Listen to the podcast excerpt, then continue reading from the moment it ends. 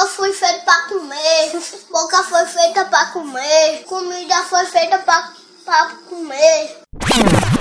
Churrasco bom chimarrão, fandango, trago e mulher, é disso que o velho gosta, é O de comer tá na mesa, meus queridos amigos. Ai, que delícia, cara! Estamos de volta nesse delicioso, maravilhoso podcast. Cheiroso, cheirando a, a churrasco.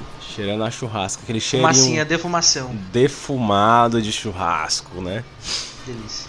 Defumasco. Tem aqui comigo meus amigos de podcast e da vida. Eles trouxeram um temperinho gostoso para esse podcast. Meu amigo Urlan Brito. Muito bom dia, boa tarde ou boa noite a você que nos escuta.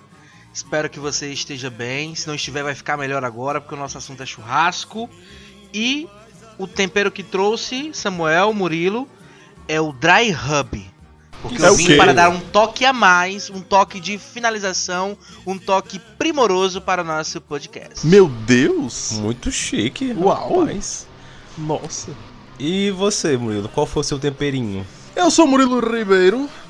é, e o meu tempero, cara, é, não é tão refinado assim quanto do Urlan, mas é um tempero que é essencial para qualquer churrasco, que é o sal grosso. Certo? Churrasco sem sal grosso é um churrasco insosso, sem vida, sem. Churrasco sem sal não é churrasco. Muito bem. E o meu temperinho para complementar esse tempero do Murilo. Meu tempero é a pimenta do reino, né, que também acompanha as carnes junto com sal grosso para completar o sabor de churrasco aí, para ficar um churrasco completo. Já Mas- senti a pressão subindo aqui.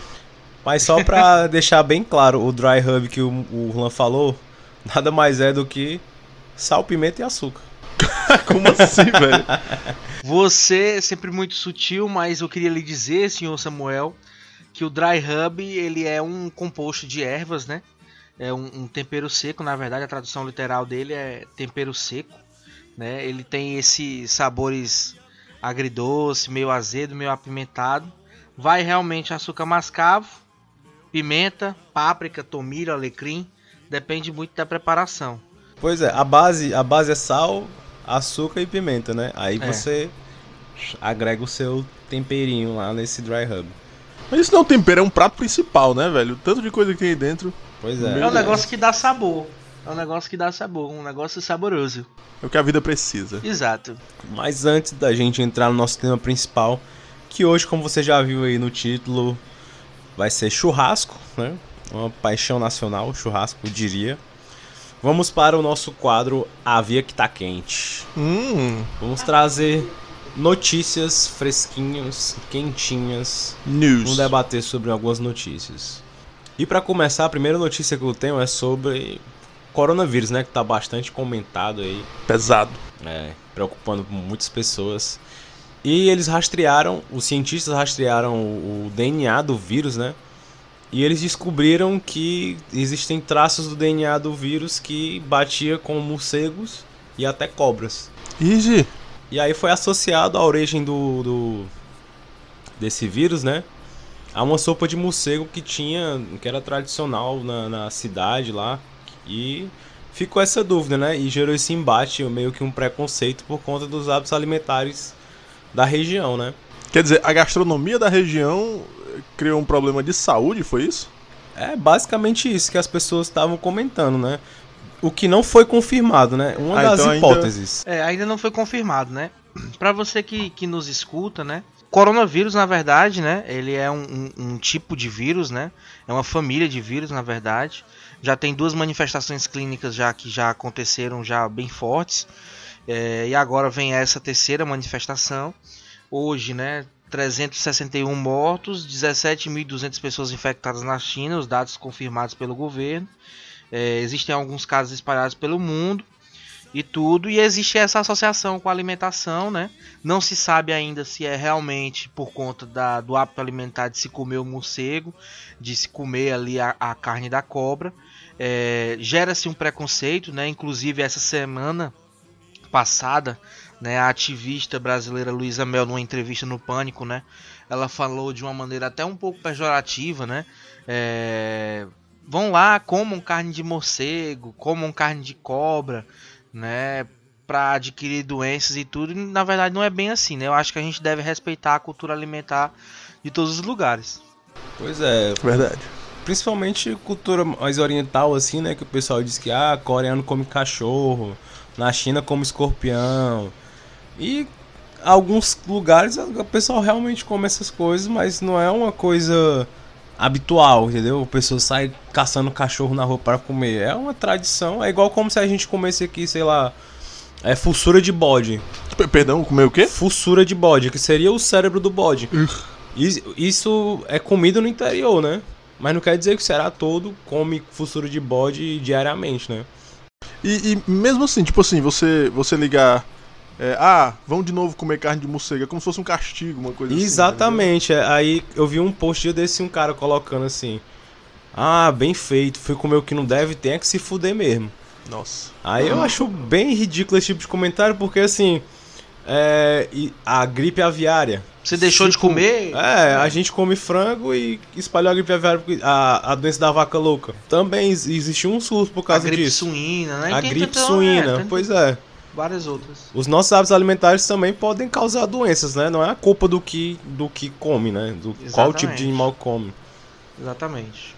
Eu acho que foi muito mais uma forma de, de manifestar o preconceito, né? Contra os povos asiáticos e, e não um- uma preocupação mesmo com, com esse negócio do coronavírus. E essa coisa do coronavírus é tão. é, A desinformação é, é uma, uma arma tão é, letal, mais letal ainda do que o eu diria, que o, o- a galera acha que pegou corona, o corona vai ser tipo o novo The Walking Dead, o mundo vai acabar e tal. Galera, o sarampo é muito mais contagioso que o corona. Então, assim, é, relaxem, tá? Vamos nos vacinar, Vamos né? nos vacinar contra o corona? É, o pessoal, o sarampo o porque sarampo, o pessoal tá. começou um, um movimento anti-vacina aí. Por favor. Eu não sei que existe um negócio desse, né? Terraplanistas e pessoas que É. não tomam vacina, parem Só agora pegando, mesmo. só pegando teu gancho, Murilo, dessa questão de notícias falsas e tal. Mano, pega meu gancho. Vou pegar seu gancho. Uma notícia, uma notícia que surgiu também, é, super interessante, é sobre a, a- as buscas da internet, né? O aumento de 1.100% na busca sobre a cerveja Corona. Você acredita nisso? O quê? A cerveja Corona. O assunto, o termo Corona Beer foi buscado 1.100% a mais neste mês de janeiro. Não é O que possível. preocupou muito a detentora da marca Corona, né, a cervejaria Ambev. É, essa, essa fake news também que surgiu de que a cerveja Corona Mentira. estaria ligada ao vírus Corona, porque muitos engraçadinhos dos grupos de WhatsApp, senhores, começaram a divulgar imagens, né? Da cerveja Corona infectando cervejas Heineken, por exemplo. Muito comum em grupos aí surgiram. Cara, eu vi isso, mas teve gente que acreditou real. Não. E aí a preocupação exatamente da diretora de marketing, né? É, da, da, da Ambev é exatamente isso, né? Que essas fake news espalhadas na internet, muita gente sabe que é, é mentira, mas pouca é, é, pode haver também pessoas que acreditem, entendeu? Isso traz uma, uma preocupação, principalmente porque no mês passado, e para quem assistiu o nosso último episódio do podcast, nós falamos sobre a cerveja Belo Horizontina da cervejaria Baker. Então, uma coisa acabou ligando a outra, né? O fato da, da cerveja da Baker ter trazido problemas à saúde, né? Pela contaminação que ela teve, traz ainda um requinte aí, é, traços, né? Pra, pra essa brincadeira da, do coronavírus estar relacionado à cerveja, né? Um Caramba. detalhe aí, uma fake news. Meu Deus. E a gente tem mais uma notícia, né? O Roland trouxe aqui pra gente, que é sobre a bebida do momento, né? Que vai ser a bebida do Eu trouxe a carnaval. notícia, né? Eu não trouxe a bebida. É, Tá? ainda bem, bem porque claro. senão Estamos sóbrios, embriagados aqui. A Juliane que me escuta. Mas qual foi a notícia, Roland, sobre o corote? Corote, né? Corote, a bebida do momento, a bebida mista, né, de vodka com frutinhas, é a nova sensação nos pré-carnavais de Fortaleza e muito possivelmente nos carnavais espalhados por todo o Brasil aí, por onde você possa achar corote. Corote tem Corote vodka? É uma, é uma bebida à É, base eu de não vodka, sabia. com ali frutinhas, né? Tem só 13,5% de teor alcoólico, um pouco mais do que os vinhos mais convencionais.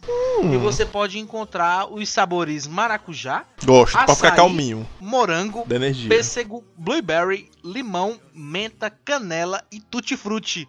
Açaí, Cuidado! Caramba. Ela é bem docinha e se beber demais dá um prejuízo danado. Olha, corote é uma arma perigosa nas mãos erradas. Mas eu queria dizer que eu provei a, a corote de blueberry. Foi o mais perto de um blueberry que eu já cheguei na minha vida. E ela é fantástica e você toma, não percebe, e aí tal hora você, enfim, acorda em casa. É um teletransporte, né? Blueberry é uma coisa interessante, né? Pouca gente conhece o, no- o outro nome dele, né? É Eu o conheço, é mirtilo. hein? Mirtilo, mirtilinho. Ah, É porque não é uma fruta daqui, a gente não tá habituado, né? Com blueberry. Como todo dia, junto com pitaias rosa. Hum, muito chique. Mas eu Chique. nunca provei esse corote. E essa bebida que, antigamente, pelo que eu vi, né? Ela tava bastante associada com o pessoal, os moradores de rua, né? Não sei por conta do, do preço ser mais barato. Mas é, é, o, o tamanho também é menor, né? Enfim. Era uma bebida muito associada, quando, quando falava em corote, era associada aos moradores de rua. E de uma hora pra outra virou assim uma febre, principalmente entre os mais jovens, eu acho, começou entre os mais jovens.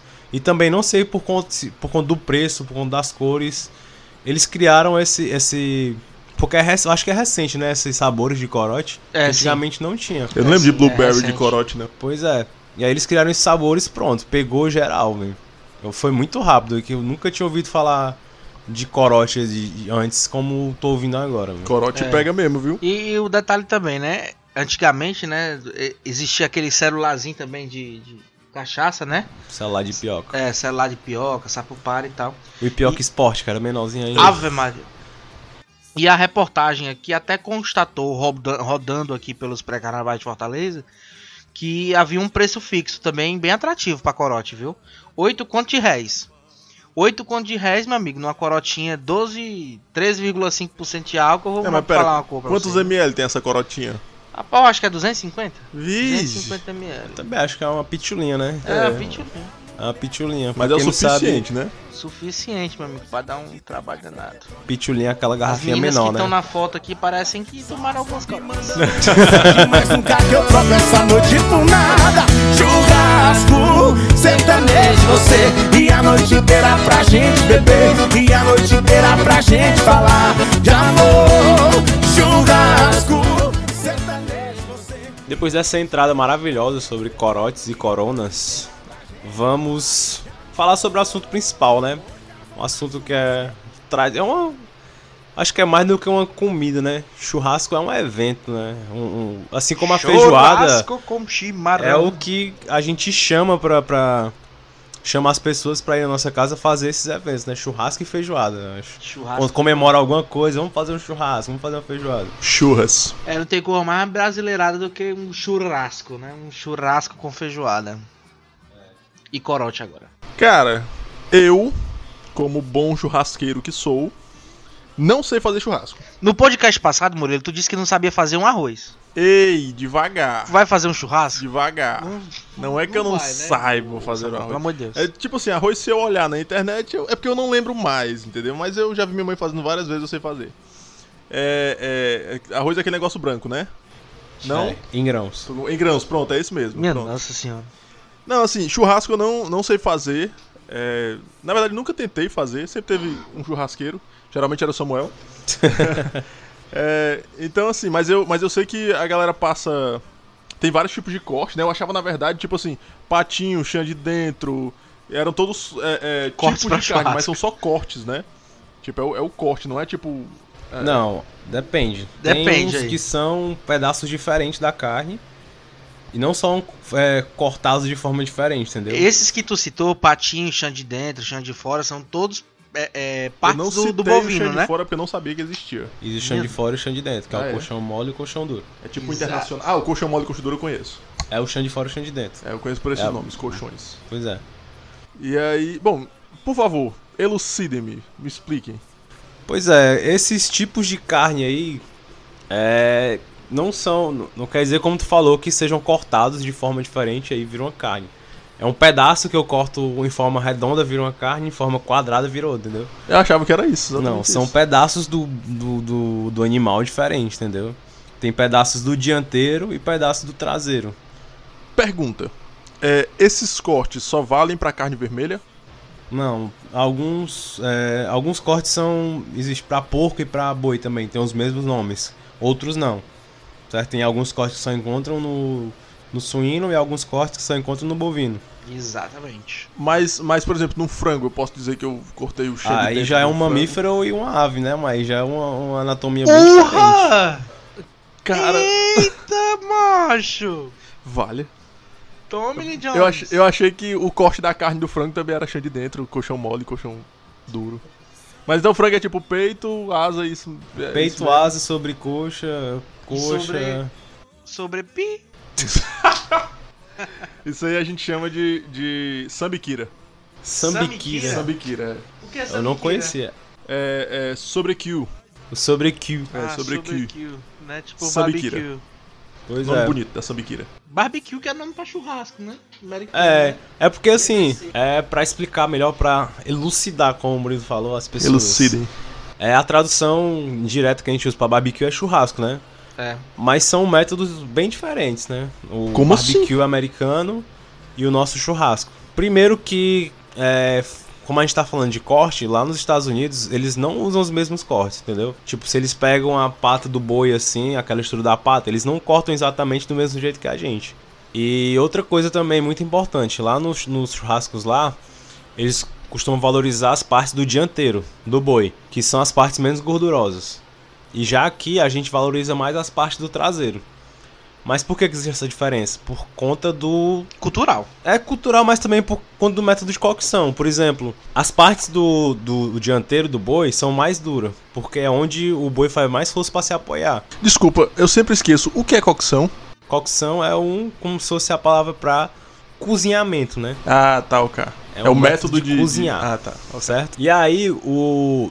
Como a, a, a, a parte da frente é onde o boi se apoia mais, o peso, e é, é a que mais, tá mais é, fazendo força, então são partes menos gordurosas, certo? E, consequentemente, são mais duras. E aí o que acontece? O método de cocção do barbecue americano, ele é feito no que eles chamam de pits, se eu não me engano. É. E demora muito mais tempo. Eles cozinham tipo, de horas e horas cozinhando, assando lá, defumando. É, é bem mais complexo. Enquanto daqui a gente já corta uma picanha, fatia, em 30 minutos tá pronto. é. Nice. E- Eles utilizam esse termo, né? Pit smoker e grill. Pois é. E aí, esses pits é onde ficam é, a carne por muito mais tempo. Então, por isso que eles é, variam o tipo de corte que eles usam lá e aqui, né? Isso, isso nos Estados Unidos. Nos Estados Unidos. United States of Eu- America. Eu acompanho, porque assim, eu, eu, eu não sei porquê, na verdade, mas eu acompanho um, um- um canal, vi alguns vídeos, na verdade, nem acompanho, mas vi, vi vários vídeos de um canal é, de um cara que ele é americano e ele veio morar no Brasil. E ele fala muito sobre as diferenças do Brasil e de lá. E um dos episódios ele fala que o, o- o churrasco de lá, eles, tipo, é, é, tem, usam pão, tá ligado? Tipo, você faz sanduíche, tá ligado? Com carne. E aí, é, é, cada um vai lá, pega o seu, tem alguém fazendo, pega o seu e vai embora. Isso aqui no Brasil é uma coisa muito mais comunal, assim, tipo, tanto o preparo envolve mais pessoas, quanto no mesmo prato tem um monte de carne, todo mundo pega o seu garfinho, ou vai com a mão mesmo, pega e tal, come. E aqui é tipo tudo, o churrasco ele sempre é, é, é, é a comemoração de algo, entendeu? É a celebração. É É mais, celebração. é mais comunitário mesmo, né? Se tu quer dizer, tipo, É. É todo mundo usa o mesmo prato pra comer a mesma carne, Exato. digamos assim. E lá eles, tipo, cada um tem o seu pedaço de carne assando, Justo. né? Ele bota no seu pão, É. faz o seu.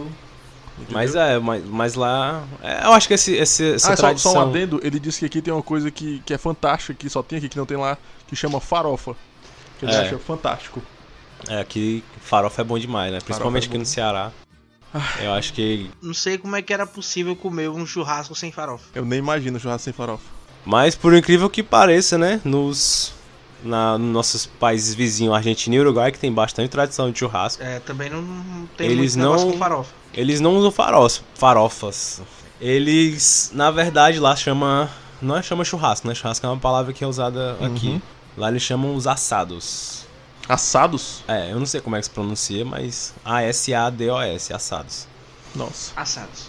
Tá errados não, né? Pois Tá é, e lá eles valorizam muito mais a carne, né? Diz que o brasileiro peca porque tem muito acompanhamento nos churrascos. Oxi. E lá assim? é praticamente só carne. E uma das maiores diferenças é o uso da a parrilha, né? Que é como se fosse uma churrasqueira, entre aspas, que é só uma grelha. É. E eles usam mais a, a lenha do que carvão, né? Carvão quase não usa lá. E Ah, aqui a gente só usa praticamente Aqui a gente carvão. usa mais É verdade. carvão, né? Pois é, e aí dá uma diferença por conta da distribuição de calor, por conta do, do aroma da fumaça que libera. Aí é um método de cocção também diferente, né? O churrasco argentino, uruguaio e brasileiro. Ah, cara, meu namorado foi pra Argentina e ele disse que o, o churrasco de lá é tipo é um show de horrores. Assim, eh, desculpem argentinos, se é a opinião dele. Não vou dizer o nome dele pra vocês não, não atacarem ele na internet. É. Só procurar nos outros episódios. Viu? Não, não procura o nome do Rafa. É, e aí ele falou que é tipo assim, é, é muito sangue, sabe? Ele disse que se sentia num filme do Fred Krueger, Não. assim. Mas aí é que tá um outro, um outro aspecto cultural que, assim, pra quem é amante de carne, está mudando aqui também. Né? A, a, a carne de churrasco, ela tem que, ela tem que vir com essa salmourazinha. ela tem, é, não deixe de negócio de carne bem passada, mata todo o sabor da carne. Você perde textura, você perde sabor.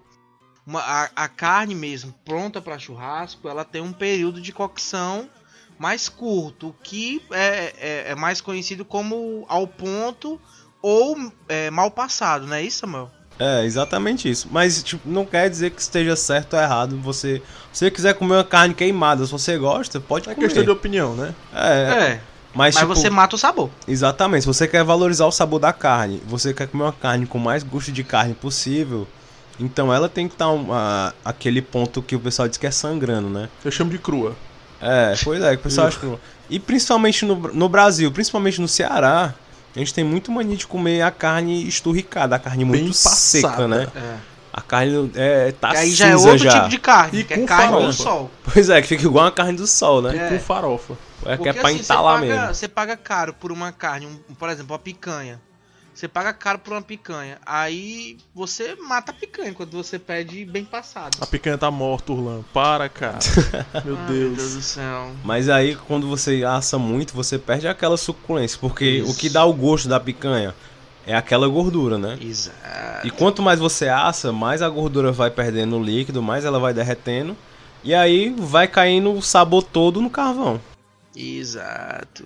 Aí já, eu, eu acho, na minha opinião, que perde o sabor da picanha. Mas se você gosta de comer um picanha parecendo um pedaço de pau, coma Você que nos ouve, faça um teste. A partir de hoje, se você gostava de uma carne bem passada, agora Vai- vai diminuindo aos experimentar poucos. uma carne ao ponto primeiro, depois uma carne mal passada pra você ir aos poucos se acostumando. Pois é, sabor é uma É, construção é uma construção. social, né? Aí então, gosto quer dizer, gosto é uma construção social. Então, vá tentando modificar, vá aceitando coisas novas que daqui a pouco você passa a comer mal passado de boa. Experimentar. E eu fico feliz que esse podcast ele serve exatamente para mudar a construção de gosto para você que nos ouve. Gosto ou sabor?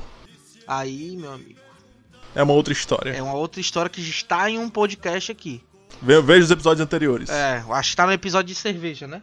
É, eu acho que sim. Eu acho falei que no é, episódio é de episódio de cerveja. cerveja, se não Com me, falha a memória. É. Eu tenho uma história de churrasco com o lindo Davi Calazans, que, que é o vegetariano, mas às vezes a gente faz churrasco na casa dele. E aí ele, Murilo, va- vai rolar um churrasco aqui em casa, duas horas.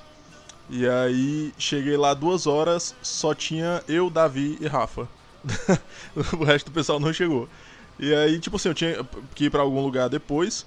E fui embora é, antes do resto. Quando o resto do pessoal chegou, eu fui embora. Então, assim, foi um churrasco onde não tinha nada. Ele, vegetariano, também não comia churrasco. Eu nunca entendi como é que ele marca esses churrascos, mas são sempre muito bons os churrascos com ele. Muito obrigado, Davi. Me chame mais, viu? É, e aí venha participar mais do nosso podcast também. É verdade, saudades, viu? Se possível, trazendo um churrasco. Vai... Ah, tem churrasco vegetariano, viu? Pois é, a questão que você levantou agora, eu queria saber pra vocês se existe ou não existe churrasco vegetariano. Oxi. Samuel, se você abriu o podcast dizendo pra gente que churrasco é um método de, co de, de cocção, um método de cozinhar, Como é que não existe churrasco vegetariano? Claro que existe, é só colocar os vegetais nesse método de, de, de cocção. É, porque algumas pessoas dizem, associam churrasco à carne e a é, porque é, é o mais comum, né? Olha, eu sou uma dessas pessoas. Eu- como é que é o churrasco vegetariano? Cara, primeiro de tudo, é, o começo do churrasco é o quê? Pão de alho e queijo, cara. Dois pratos vegetarianos. Então já é metade do churrasco já é vegetariano, entendeu? Mas- Farofa e vinagrete. Já tá fazendo parte do churrasco também. Churrasco não tem que ter carne, não. Não necessariamente, O- eu acho. O, o Murilo. Murilo. Churrasco, cara, é uma coisa fácil. Se você for pegar o aspecto histórico mesmo, da, de, assim, os primeiros aspectos históricos em relação a, a- ao churrasco em si, a esse tipo de preparo, você vai ver que era para ser uma refeição fácil. Ó. No século XVII, os índios faziam muito isso. Daqui do Brasil? Assar carne ao ar livre. É. É daí que começa essa história de, de, de churrasco, né? Daí que começa essa coisa, porque é uma refeição fácil. E essa técnica aí, Orlan, era muito comum aqui, né? E eles têm um nome próprio para isso, que é moquear. Que Moquear? É, moquear, que é assar as coisas no moquém, que é tipo uma espécie de grelha de madeira que eles faziam para defumar e assar peixe. Eles defumavam também. Aham. Caramba. E, e- e, assim, não é essa curiosidade do, do moquear é super interessante. E não é a única que foge nesse tema. Tem outra assim também que é super interessante. Existe uma, uma- um estudo, né, que diz que a origem desse nome, churrasco, é uma origem onomatopeica. É, eu vi falar disso É aí. que é, é tipo o som da gordura gotejando na brasa. Churrasco. É, como se dissesse isso, churrasco. É daí que vem o nome. E talvez o nome mais próximo que tenha, né, de churrasco, enfim, vem do castelhano. É, de origem. Vem do castelhano, mas também uma, uma origem de uma palavra romana chamada socarrar. Socarrar. E aí tem essa. toda essa etimologia da palavra aí que acaba chegando no churrasco, né? E o que, que quer dizer socarrar? Socarrar so é fogo e carrar é assar. Assar no fogo. Assar no fogo. Hum. Interessante, né? E aí quando a gente vai, quando a gente vai pegar assim esses aspectos culturais do churrasco, a gente percebe que, que não é só assar a carne, né? Tem muita coisa, tem muita coisa histórica envolvendo, né? Principalmente porque existe uma cultura é, aqui no Brasil que fortalece muito isso, né? Que é a cultura gaúcha, né? É, lá a história dos pampas, né? O, que eram pastos separados assim, propícios para o cultivo desses, desses bovinos, eles começaram a criar essa cultura muito de, de fazer o churrasco, né? assar a carne desses bovinos, desses bovinos que comiam é, os pastos na- nas pampas, né? É, e aí fortaleceu muito essa cultura do churrasco lá, né? Lá tem essa coisa muito forte mesmo. Isso, é. E os Pampas abrangem exatamente Rio Grande do Sul, Argentina e Uruguai. Que são, na América do Sul, os três principais, assim, lugares onde você quer comer um churrasco São bom, né? referências de É, churrasco. são referências. É, lá eles usam muito a técnica do fogo de chão, né? Que é Fogo de chão. diferente daqui. Que é literalmente um, um fogo no chão que eles fazem. É. Um buraco, tipo fazer um buraco. um- Não tem uma técnica de fazer buraco. Não sei se necessariamente precisa fazer um buraco, mas. É, chama cavar a técnica. Minha nossa. Mas aí eles fazem esse fogo de chão e colocam as carnes em espeto, né? E deixa lá. E é muito, muito comum você chegar numa churrascaria no sul e você vê lá esse fogo de chão com uma costela, assim, que eles chamam de costela 12 horas. Que é uma costela que fica assando ali naquele fogo de chão durante 12 horas. Ah, eles tipo cobrem com terra, tem um negócio assim? Não, tem, um- tem uma É, tem técnica. outro tipo de preparo que é assim, né? Tem uma técnica assim, que eles enterram, né? Porque eu tava vendo um, um chef's table, a mesa do chefe. Um chefe argentino, né? O Justo, esqueci o nome dele. Mas tinha um chefe argentino irado, que ele era tipo o senhor dos churrascos. E ele tinha uma técnica que era enterrando a carne mesmo. E, e acho que era com peixe, na verdade, que ele fez. Ele fez Mas com ele- legumes e sei- acho que ele fez com carne também, se Eu não acho, me que, engano. acho que era sobre churrasco ele deve ter feito com carne. Acho que com peixe era o, o, o- Ayala, eu tô. Eu tô confundido. Mas enfim, aí esse argentino ele tirava o, o negócio da terra, velho. E assim, pela televisão eu senti o cheiro, cara. E eu não sou super fã de carne vermelha. Não sou um cara que come muita carne vermelha. Mas eu fiquei com muita vontade de provar a carne da terra, ó. A carne enterrada, né? Carne enterrada. A única coisa enterrada que eu provava era no meu aniversário. O pessoal enterrava ovo pra ficar agorado, né? Nossa! Aí tacava em mim. Aí eu Pode sentia. crer. Não, velho, já. eu- assim, já aconteceu de eu encontrar coisas enterradas no chão e comer, né? Tipo, quando eu era pequeno, mas. Sério? É, Não, aí já é um é problemazinho. demais, né? Eu tive, É. não tinha algum problema mental. Você fala isso com seu terapeuta. Eu- né? É. Ainda tá indo, né? Ainda tá indo, né, Murilo? Tô, tô indo, Pode deixar de ir, não, regularmente. viu? Eu vou lembrar, É deixa eu anotar isso aqui. Aí, tu. Eu acho que é muito do nosso gosto de comer carne vermelha, né? Porque se vocês não sabem, aqui no Brasil são, são poucos os países que consomem tanto carne vermelha como aqui, né? No, no verdade. Brasil. E em outros países, carne vermelha é uma espécie de luxo, é uma comida pra você comer É caro, uma vez velho. no mês, é, pra comemorar alguma coisa. Você compra e. Porque devido ao, ao território grande, né? Tem muitos pastos e tudo aqui. Sempre foi muita tradição você comer carne vermelha. Tem gente que come carne vermelha todo dia, né? Aqui tem mais cabeça de gado do que cabeça de gente. Exatamente. Literalmente. Tem mais gado do que gente aqui. E aí a gente come muita carne vermelha, né? Que de certo modo pode não ser tão saudável assim quando a gente pensa, né? né? Eu não como muita carne vermelha, não. Mas eu li é, que, que, assim, vários alimentos desses embutidos, tipo presunto. É, conta como carne vermelha, né? Tipo presunto, mortadela, linguiça. Tudo isso conta como carne vermelha? Não, acho que não. Não? Então esquece. É porque muitos dos embutidos são feitos de suíno, né? Mas suíno não é carne vermelha, não. Existe uma discussão muito grande sobre isso, o que é carne vermelha e o que não é carne vermelha, né? Ah, é uma questão racial.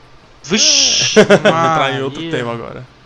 Mas é, é uma questão, porque as pessoas olham muito pela, só pela estética, né? Se a carne cozinha e for vermelha, ela é carne vermelha e frango e porco é branca.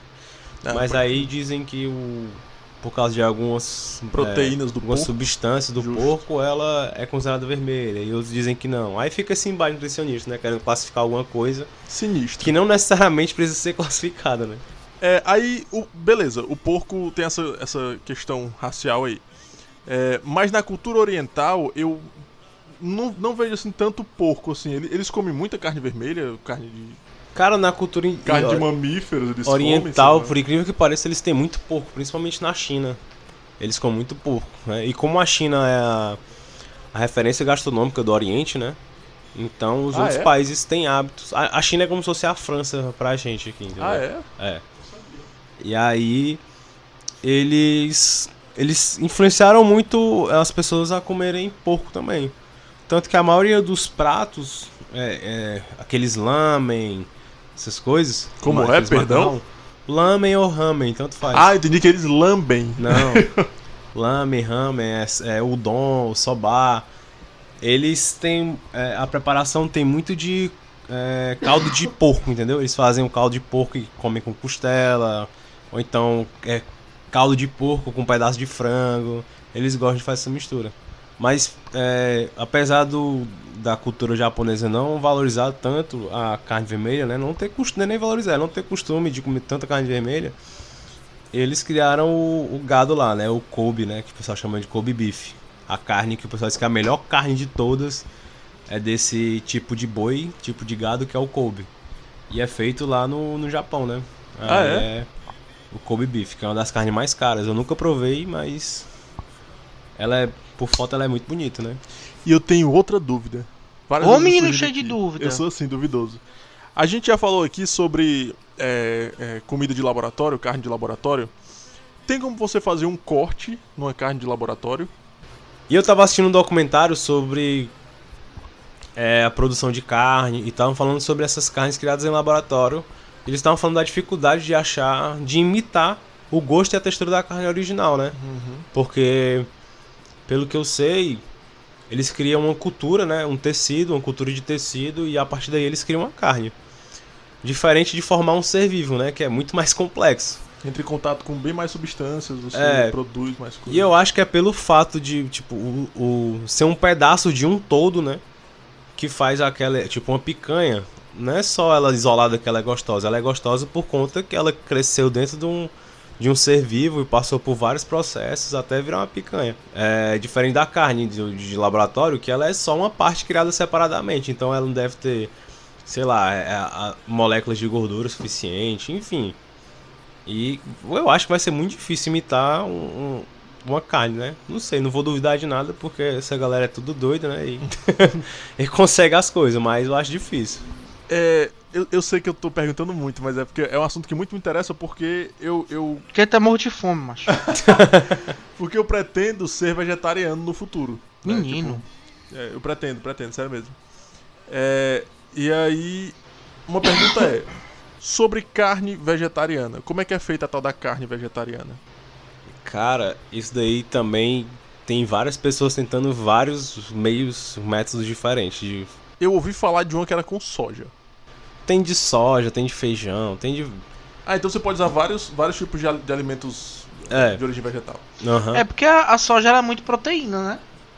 É, também, mas eles não. Não, não é só é, o fato nutricional que eles querem copiar, né? Eles querem copiar textura e gosto e, e aroma, suculência. E eu acho que o mais difícil é justamente textura e, e a própria suculência. Nesse mesmo documentário que eu assisti, eles estavam falando que o que, que deixa a carne gostosa, com gosto de carne, é aquele líquido, né? Que sai da carne. Ugh. E aí, é, ele, esse pessoal que tava fazendo carne vegetariana, tem alguns que conseguem fazer ela suculenta, entendeu? Criar um líquido lá feito só de vegetais, que quando você grelha faz aquela zoada, psh, quando você corta sai aquele sangue entre aspas, né? E o pessoal conseguiu imitar, mas eu não, não, não li nada sobre é, o de que que é feito, né? Mas existe. Mas não é fazer igual o Burger King, não, que inventou aquela carne vegetariana e deu mó zig lá porque tinha resquícios de proteína bovina. Né? Usava a É, mesma a gente chapa. falou no, no episódio, né? Episódio sobre. Você I vai don't buscar remember. aí. Você vai Esqueci. buscar. Busque busquei aí, meus ouvintes. Me favor. lembrem. Assistam todos aí, você vai achar um episódio que fala disso. Mas deu treta porque eles grelhavam a carne vegetariana na, no mesma chapa das carnes convencionais. Então era chapa. mesmo que nada. Stop right Aí now. não tem condição, né? O churrasco é liberado, vai dar uma delícia. 300 quilos de carne e o dobro de linguiça. Vai ter muita picanha, pra quem quiser. Mas ali. E bom, a gente, a gente, para falar de churrasco, né? Nós somos três apreciadores, mas não somos os detentores do conhecimento. Nosso convidado da nossa conversa de hoje é o chefe Ralph Infanger, né? O Ralph ele é com certeza um dos maiores especialistas em churrasco aqui no estado do Ceará, um cara paulista, passou um tempo na Austrália, já passou aqui por grandes casas, referências em carnes em Fortaleza e hoje atua à frente como chefe do parrilheiro e ele vai contar pra gente aqui alguns segredos como como é que se faz um bom churrasco, né? Os principais tipos de corte, quais são os melhores e os mais pedidos. Escutem aí. Olá, meu nome é Ralph Luiz de Valeg Fangas, sou natural de Indaiatuba, interior de São Paulo. Cresci em Campinas. Aprendi a cozinhar com a minha mãe, que sempre cozinhou muito. Ela é filha de francês, sempre teve muito, muito livro em casa de família, receitas né, de família. Muitos livros que ela comprava, ela sempre estava fazendo alguma coisa ou aprendendo alguma coisa nova na cozinha. E eu sempre acompanhava isso é, junto com ela na cozinha e comecei a aprender desde criança. Também meu pai é fiscal federal do Ministério da Agricultura, então nas férias aí eu acompanhava ele na rotina de trabalho, visitando fábrica de laticínio, acompanhando abate, suíno, de aves, fazendas, apicultura. Então sempre eu tive muito contato com gastronomia, né? A gente sempre fez muito churrasco em casa também, mas era coisa de fim de semana, coisa de às vezes no clube. Meu pai sempre fez um churrasco bom, não é o melhor do mundo, mas sempre fez um churrasco bom, para mim era muito bom. Até eu realmente começar a dominar a técnica de, de churrasco também, lá com meus 14, 15 anos, né? Como tá sempre praticando aí nas festas com os amigos e, e eu fui aprendendo e até que eu passei, né? O churrasco do meu pai. É, com 19 anos eu fui fazer Senac, né, gastronomia, eu fui para Campos Jordão primeiro. Passei um ano no curso de dois anos, passei o primeiro ano em Campos Jordão, depois mudei para Água São Pedro, onde eu me formei em 2005. Aí saindo da faculdade eu fui, né, tinha feito alguns estágios. Depois eu fui trabalhar no La Pasta de Ala de Campinas, que é uma, um restaurante de franquia do Sérgio Herno, de São Paulo. E é uma das unidades de Campinas, hoje não tem mais, eu, foi onde eu comecei. E né, peguei gosto ali mesmo, né, já estava cada vez mais dentro da cozinha. No La Pasta de Ala, bem nesse comecinho, eu já me tornei um cozinheiro e dois anos depois eu já era chefe, fui promovido a sub, subchefe, na verdade, desse restaurante. E, mas eu já estava com, com data marcada para mudar para São Paulo. É, em São Paulo eu cheguei e fui inaugurar como chefe um, um, um, bar, um bar no Jardins que foi, foi um sucesso por um, por um curto tempo, que era o Dry, que era especializado em Dry Martini, nossa cozinha especializada em foie gras. É, eu trabalhei lá um tempo, foi, foi muito bom, mas pela casa ter uma cara mais de bar e um horário muito noturno, eu saí com um ano, um ano e pouco de casa. Foi quando eu voltei a trabalhar no La Pasta de Ala, mas aí diretamente com o Sérgio Arno, né, ajudando ele a cuidar da, de todas as lojas do Brasil. Na época eram 20 lojas no Brasil. Eu viajava para dar treinamento, para inaugurar casa nova. E foi uma, uma época muito boa para conhecer a gastronomia do Brasil todo, fora o que eu já aplicava de cozinha italiana. Um, depois disso eu fui para a Austrália, passei um ano na Austrália, morei seis meses em Melbourne, depois seis meses em Brisbane. Melbourne eu gostei muito, cidade muito avançada, muito gastronômica também. Um mix muito legal aí de cozinha asiática, cozinha europeia. Um, depois eu voltei, foi quando foi quando entrei em contato com o pessoal aqui de Fortaleza do Santa Grelha, que eles estavam precisando de um chefe executivo para cuidar dos restaurantes do grupo, que eram seis na época. Então eu vim para cá, trabalhei sete anos no grupo, depois saí para abrir meu restaurante. Foi uma experiência curta, ah, não deu muito certo em termos de gestão, tive problema com a sociedade. Ah, e aí quando eu fechei o restaurante já surgiu a ideia do parrilheiro, né? Um projeto incrível, um projeto que eu abracei né, junto com os proprietários, que são amigos meus. E lá a gente, a gente faz um churrasco bem feitinho, a gente trabalha muito em cima dessa, desse lance da evolução do churrasco, de, né, de melhorar as técnicas, melhorar o produto que a gente está oferecendo para o cliente, ter um preço acessível também. É, e realmente eu, é um lugar muito, muito bom para trabalhar. No momento eu estou né, muito feliz com, com a minha carreira. É, e que eu tô trabalhando muito, muito com carne né, diretamente. Lógico, né, eu faço um pouco de tudo aí na cozinha, é, mas o momento agora da carne, né, na, na minha carreira, eu estou aprofundando mais as técnicas né, e o meu conhecimento. Até porque a, carne está num bom momento, né, no, acho que no mundo todo. É, no Brasil sempre, é o que eu falo né, até nas minhas aulas, no Brasil sempre, sempre teve né, em bons momentos a carne, mas acho que agora mais do que nunca, até porque os nossos churrascos estão melhores, né, a gente tem, como eu já disse, um produto melhor para a gente comprar e fazer no nosso churrasco e até tá aprendendo mais, tá, tá usando mais produtos né, no, no nosso churrasquinho de fim de semana. Então, o leque de carnes hoje em dia é maior. A gente tem opções que antes né, eram taxadas como carne de segunda, como short rib, que é o acém, que antes era usado só para carne de panela. Tem o shoulder steak, que é um corte muito macio, retirado da paleta do animal. Tem o brisket, né, que está sendo muito usado, né, é muito usado para defumação, né, isso é uma raiz americana, né, e agora no Brasil está sendo muito usado, né, para fazer muitos tipos de pratos, né, e street food. Um, a gente tem também os cortes clássicos, né, como os principais mundiais são, são os do contrafilé, como bife ancho, ribeye, orro de bife, ah, prime rib, o bife chorizo, tibone, bisteca fiorentina, porterhouse. Um, os clássicos da América do Sul, picanha, maminha e fraldinha, que no Brasil, né, na América do Sul mesmo, vende, vende muito, são muito procurados, até porque tem preço bom.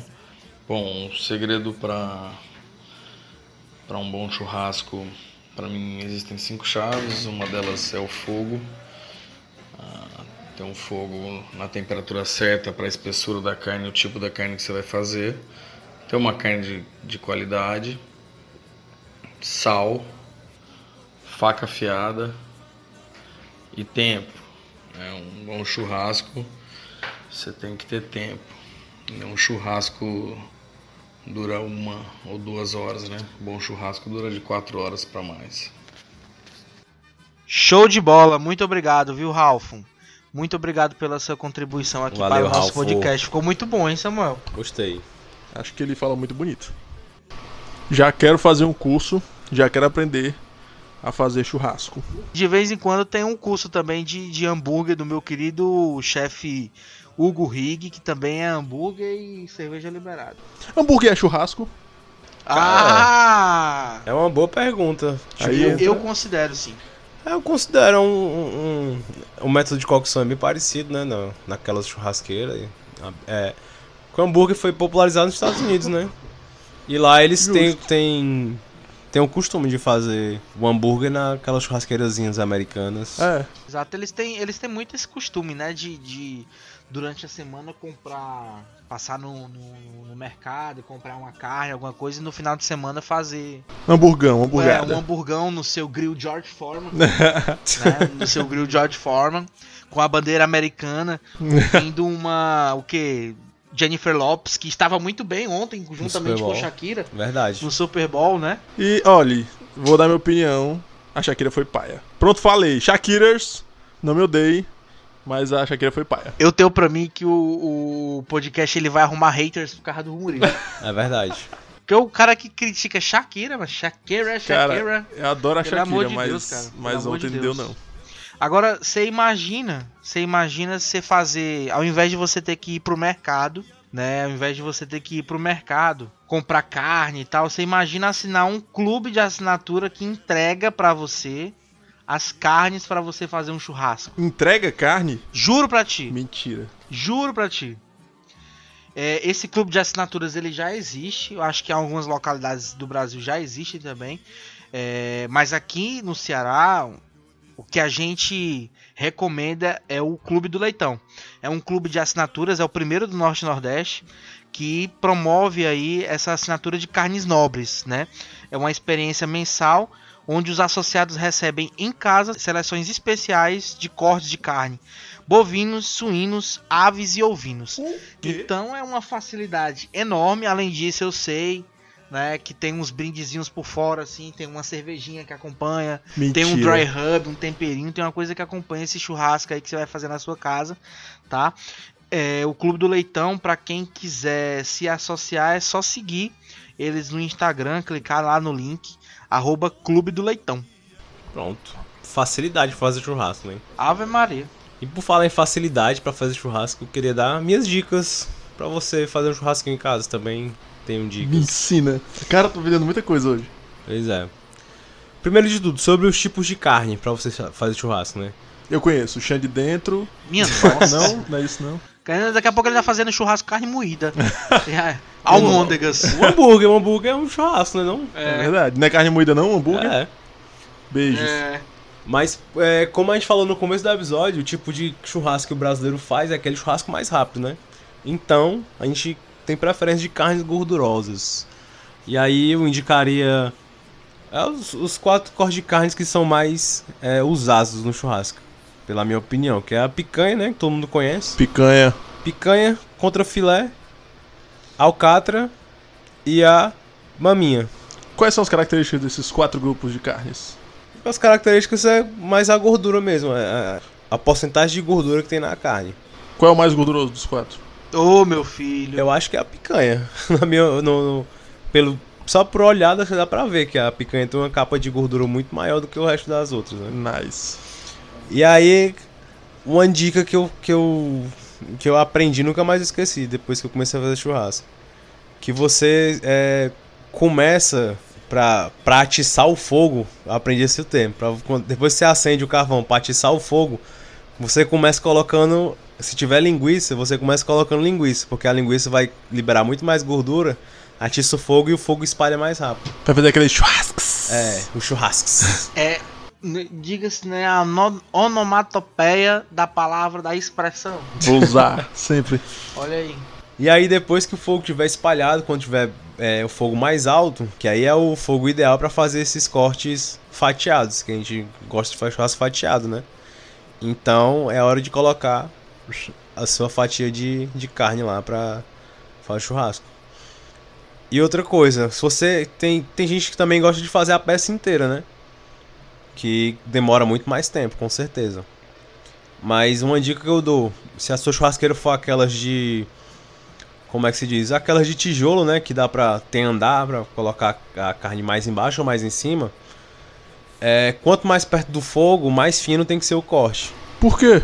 Porque aí, por exemplo, imagina uma peça de picanha inteira, Uhum. certo? Ela é, é grande, né? É. Se você colocar muito perto do fogo, é, a parte de fora vai assar muito rápido. Ah. E dentro vai estar cru ainda. Pode entendeu? crer. Pode crer. Por isso que as carnes mais finas tem que estar mais perto do fogo. Se você quiser assar uma peça inteira, você tem que deixar ela mais longe do fogo e por mais tempo, entendeu? Porque aí ela vai cozinhando é, por dentro e não queima. Nice. Ah, mas se você quiser é, só aquela grelhadazinha em, em carne fatiada, aí você deixa embaixo. Nice. E essa é a minha dicasinha que eu dou pra vocês. Boa. Excelente dica. Uma outra, uma outra dica que eu queria aproveitar, talvez seja a dúvida de, de muitos ouvintes que já estão chegando aqui no nosso podcast pela primeira vez, amantes do churrasco, é uma diferença entre dois, dois tipos de carne, será que eu posso dizer assim, ou dois tipos de cortes? É o bife de chouriço e o bife ancho. É, Bife o quê? Bife de chouriço, E o outro? o bife bife ancho. Ancho. É.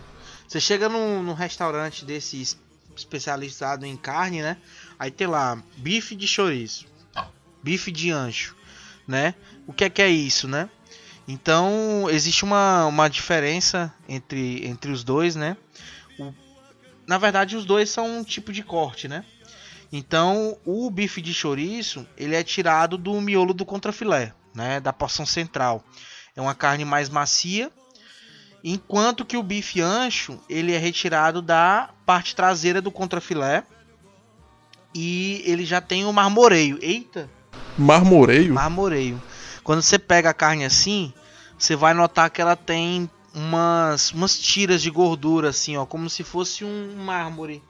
Tu já viu mármore? Tu, tu só vê pedra, o, por ele. Quem, esse- quem chamou esse cara pro podcast?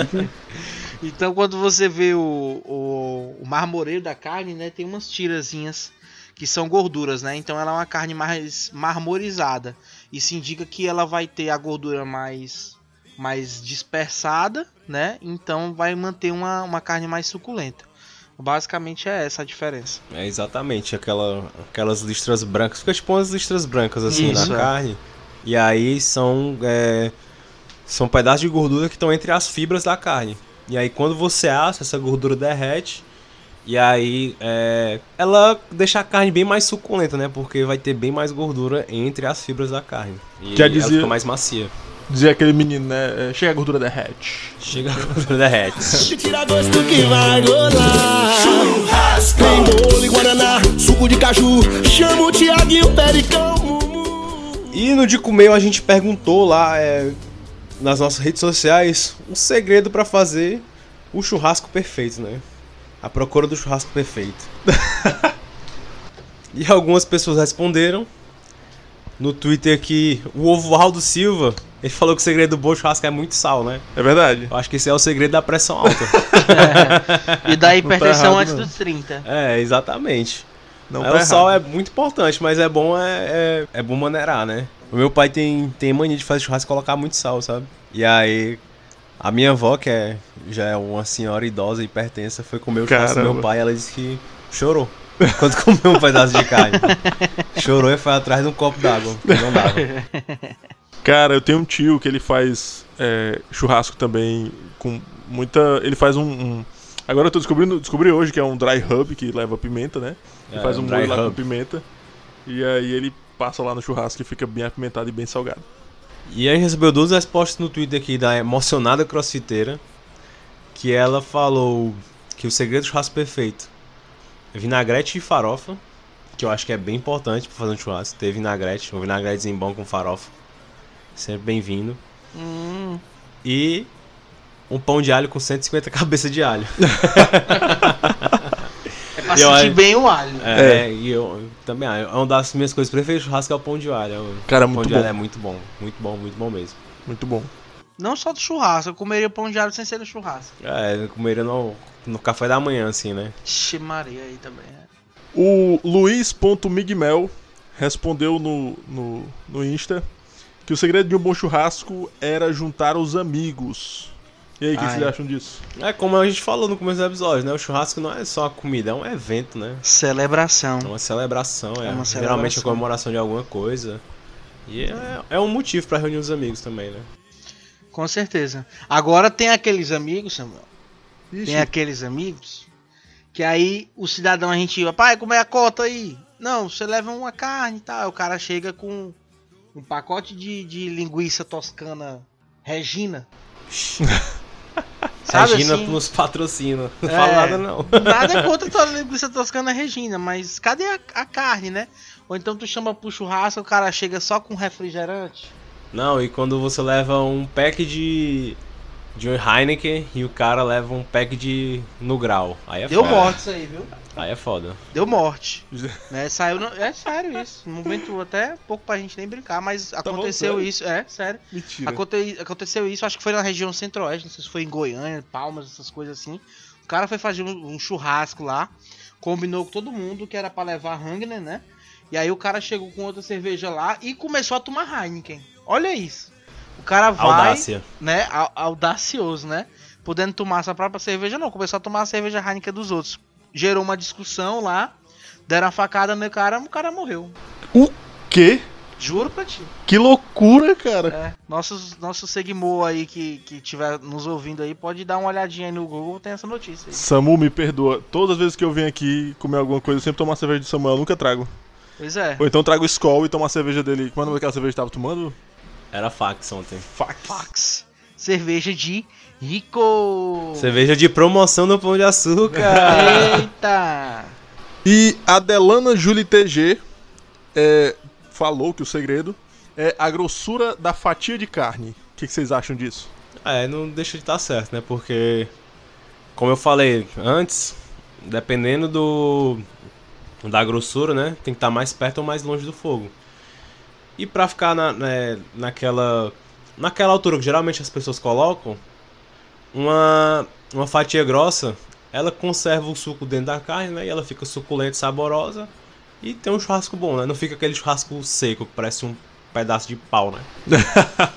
E aí, a gor- a gordura não, né? A grossura da carne é bem importante. Show. Eu tenho uma dúvida de última hora. Última dúvida. É, você usar um espeto de pau pra fazer churrasco muda o gosto da carne?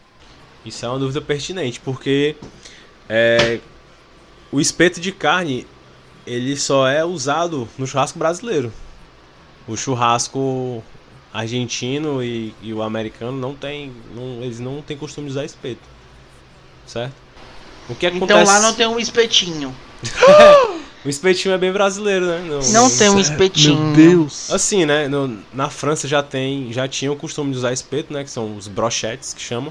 Como é? Perdão. Brochete. No- brochete? É. Olha, E também é um costume. tem remédio no- pra isso.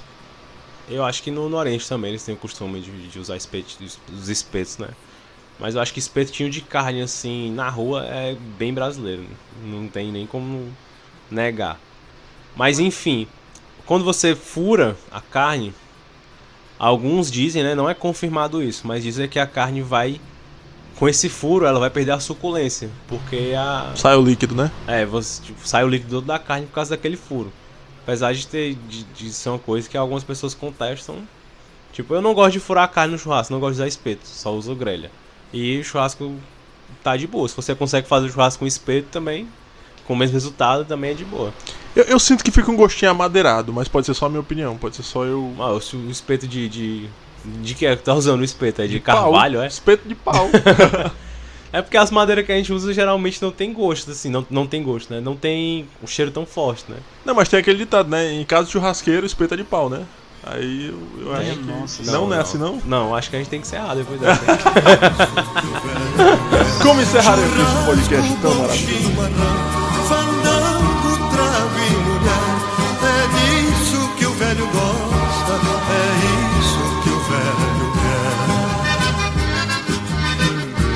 E estamos encerrando o programa, estamos chegando ao fim. E antes disso, vamos é, mostrar os salgados que nós trouxemos aqui pra vocês, né? Salgada de quê, Samuel? Esse salgado aí, Orlan, é de quê? Olha, o meu salgado aqui é uma série de indicações para você que está em Fortaleza, Ceará, e quer conhecer boas opções de carnes nobres, Porra, de casas especializadas neste assunto. Separei por duas categorias, a categoria boutique, onde você vai encontrar lugares que podem fazer a carne lá ou não, mas que você encontrará uma pessoa especializada para apresentar as carnes, para explicar as diferenças. São elas o Meat and Beer, Casa do Churrasco, Meat and Prêmio, Corte Carnes Nobres e também os restaurantes referência aqui de Fortaleza nesse sentido, né? Restaurante Rascor, Butchers, Cabana del Primo, Grupo Santa Grelha, Tango de la Parrilha, Outback, Murano, Assis da Picanha e o parrilheiro do nosso amigo aqui, Ralfo, chefe Ralfo, que nos concedeu a entrevista aqui no nosso programa hoje. O El Chante também oferece uns cortes de carnes legais, né? É o Chancho também. É o Chancho também. Boa lembrança do queridíssimo chefe Hugo Rig. Essa, esses aí foram os meus salgados. Tá pouco salgado? Olha, salgado pra... É um centro de Salgado. salgados. Centro Ave de Maria, salgado de um carne aí. Centro de salgado. E você, meu amigo Murilo, esse salgado que você trouxe aí? É de Meu quê? salgadinho de hoje, é, na verdade, são três. Né? Porra, eu acho. É, não, eu tô assim, tô, tô todo urlânico hoje. Uhum. É, pra galera que tá curtindo o pré-carnaval, nesta sexta-feira maravilhosa, é, é, eu queria dar uma dica. Primeiro vocês vão curtir na Gentilândia, porque a Gentilândia é irada, certo? Mas só curtam até as 10 horas da noite, passou das 10 vão-se embora, que é um bairro de gente idosa e, as e a galera precisa dormir. É, mas aí, existem os bares, tá? Pra vocês irem depois pro after, vocês vão pros bares. Um bar da Gentilândia que eu queria indicar é o Paraíba Bar, certo? Que tem um pão de alho maravilhoso que você compra um e vem dois. É, eles têm um, um- Os drinks deles são sensacionais porque eles têm um dos melhores bartenders que eu já vi na minha vida, que chama Tonka. Tonka Bartender, procurem ele no Instagram. Ele é fantástico. E é, o segundo bar que eu queria indicar é o, o Barbarians, certo? Também no Benfica, na verdade é do outro lado da Praça Gentilândia. É, e ele tem caipirinhas maravilhosas. É, de 6 às 8 você tem happy hour. Lá, se não me engano, é de segunda a quinta. E é, caipirinha em dobro e chopp em dobro. Vão lá, que é uma delícia. E tem uma garçonete que é uma fofa chamada Lívia, que merece sempre um abraço, um cheiro e o reconhecimento do trabalho dela, que é maravilhoso. É, e por fim, se você não curte carnaval, se você vai ficar em casa, se você detesta a folia, o fuá, a galera, o movimento, a maracutaia, assista a série Sabrina, certo? O Estranho Mundo de Sabrina, eu acho, é The Chilling Adventures of Sabrina, que é sobre uma menina que pinta o cabelo de branco. É super legal, certo? E tá, sa- saiu agora a terceira temporada. E, enfim, assistam. E se você quiser virar o Icano ou satanista, a hora é essa. Eu gostei da sinopse, né? A menina que pinta o cabelo de branco. Interessantíssimo, fiquei com vontade Não, de ver. pera, deixa eu dar um último, um último, um último salgado. É, é, eu tenho um salgado final, é uma série que já, já foi encerrada, chamada In the Flesh, na carne. IN separa THE, separa FLESH. In the Flesh, que é uma série de um é, adolescente zumbi gay que quer é, entrar para uma escola de artes, tem todo o, o- ele sendo reinserido na sociedade depois de se curar do- da doença da, da zumbificância. Né? Ele, ele- é tipo um pós-pós-apocalipse. É bem legal. Ele Assim, pinta o cabelo de branco? Não, ele não pinta cabelo de branco. É- Então não é interessante. não pode ser interessante uma coisa dessa. É fantástica. e o salgado que eu trouxe é de um podcast, né? um podcast maravilhoso que eu já tinha escutado. E no último episódio, é, elas, elas, né, são feitas por duas meninas, a G Gomes e a Lívia. E elas, o nome do podcast é aos 30, né? Elas falam sobre é, questões pertinentes na, nessa faixa etária dos 30 anos, né? Não só nessa faixa etária dos 30 anos, né? Mas são, são questionamentos que servem para todo mundo.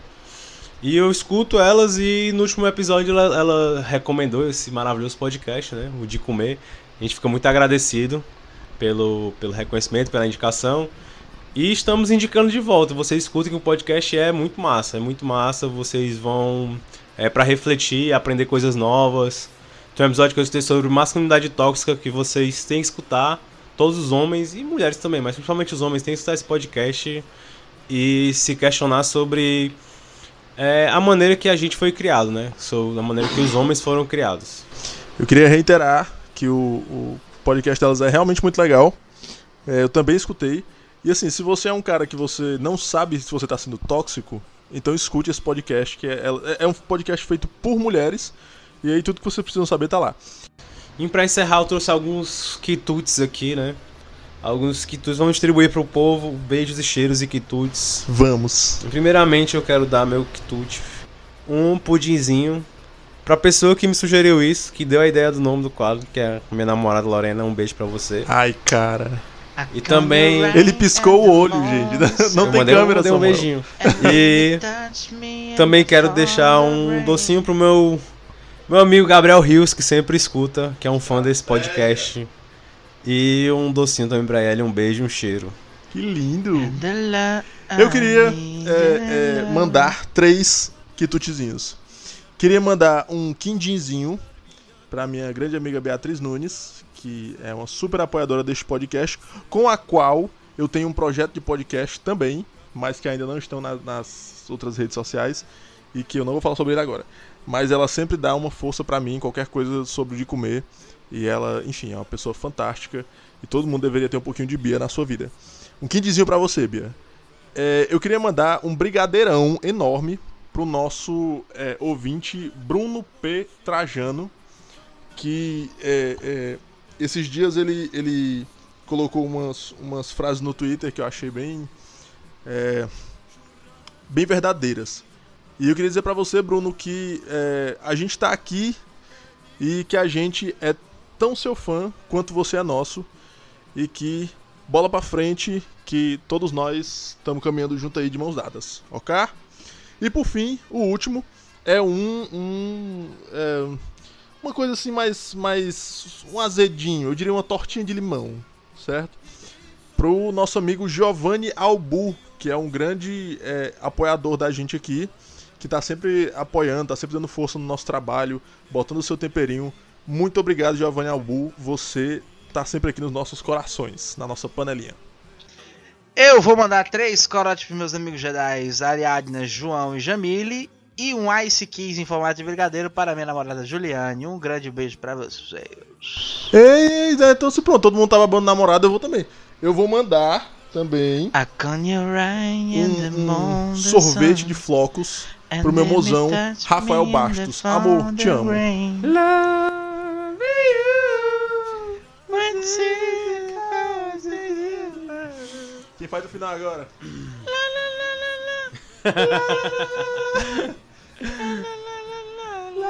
Tu vai encerrando, Samuel, quando a gente canta, vai. Vai! Então, pessoal, esse foi mais um episódio do De Comer, certo? Esse podcast maravilhoso de comida. Foi bem especial, com um gostinho defumado de churrasco. E Churrasco se você quiser seguir a gente nas nossas redes sociais, nós estamos no Facebook, no Twitter, Para, no para, para, para, para, para tudo! Notícia de última hora. Pros ouvintes que ouviram até agora. Tem novidade. Tem novidades, Tem sim. novidades. Conta pra Você- gente, Urlan, qual a novidade? Urlan. Vocês fiquem bem atentos às nossas redes sociais, principalmente agora, esse final de semana. Nós estaremos lançando um lindo sorteio pra vocês. Tá? Eu ainda não vou divulgar o que é, mas fiquem atentos que eu tenho certeza que vocês vão gostar e vai, ó, churrascar demais aí no carnaval de vocês. É um prêmio pro carnaval ficar mais gostoso. Churrasco com chimarrão. É um, seg- é um segredo que fica só entre nós e a internet toda e divulgue também. É, tá? fique ligado aí nas, nas nossas redes sociais que nós vamos soltar. Estamos no. Estamos no Facebook. Facebook, no Instagram, no Twitter e no YouTube também. No, se você quiser escutar só o áudio dos podcasts lá no YouTube, você também pode. E só procurar podcast de comer. D-I-C-U-M-E. Ou Certo? então vai no nosso Instagram, clica no link da bio e escolhe lá o seu streamer preferido que você vai nos escutar. Tá tudo lá no Instagram. Arroba podcast de comer. E se eu quiser ver só o teu trabalho, Samuel? Como é que eu faço? Se você quiser ver minhas comidinhas no Instagram, é só ir no arroba Samuel Regis Gastro. Lá eu posto é, minhas comidas, meus trabalhos. Pode seguir lá. E um beijo. Metade das comidas dele eu provei e são muito boas. Urlan, e o seu trabalho? Se você quiser saber sobre cerveja, você vai lá no arroba Escola Cervejeira. Tá? Lá tem umas informações bacanas que eu tô sempre postando sobre cerveja. No meu pessoal, tem informações lá bacanas de empreendedorismo, informações pessoais, negócio que eu tô montando lá que tá ficando legal. É o arroba Urlan Brito. U-R-L-L-A-N. Quando você bota U-R-L-L, já aparece eu. Eu Não tenho é quase certeza que no Brasil tem poucas pessoas com essa, com essa inicial, viu? Eu Sou o único. Então é isso. Um grande abraço no coração de vocês, hein? Um beijo. E eu estou nas redes sociais como Dizmumu, tudo junto, D-I-Z-M-U-M-U. Se tiver outro Dizmumu, fora eu, é plágio. Se for branco, processem, tá? E esse foi o episódio de comer, gente. A gente espera vocês no próximo episódio. Muito obrigado por estar até aqui. E um beijão. Tchau. E se ele me perguntar do que se deve gostar, como meu pai vou dizer. Churrasco, bom chimarrão, fandango, trago e mulher. É disso que o velho gosta, é isso que o velho quer. Churrasco, bom chimarrão, fandango, trago e mulher.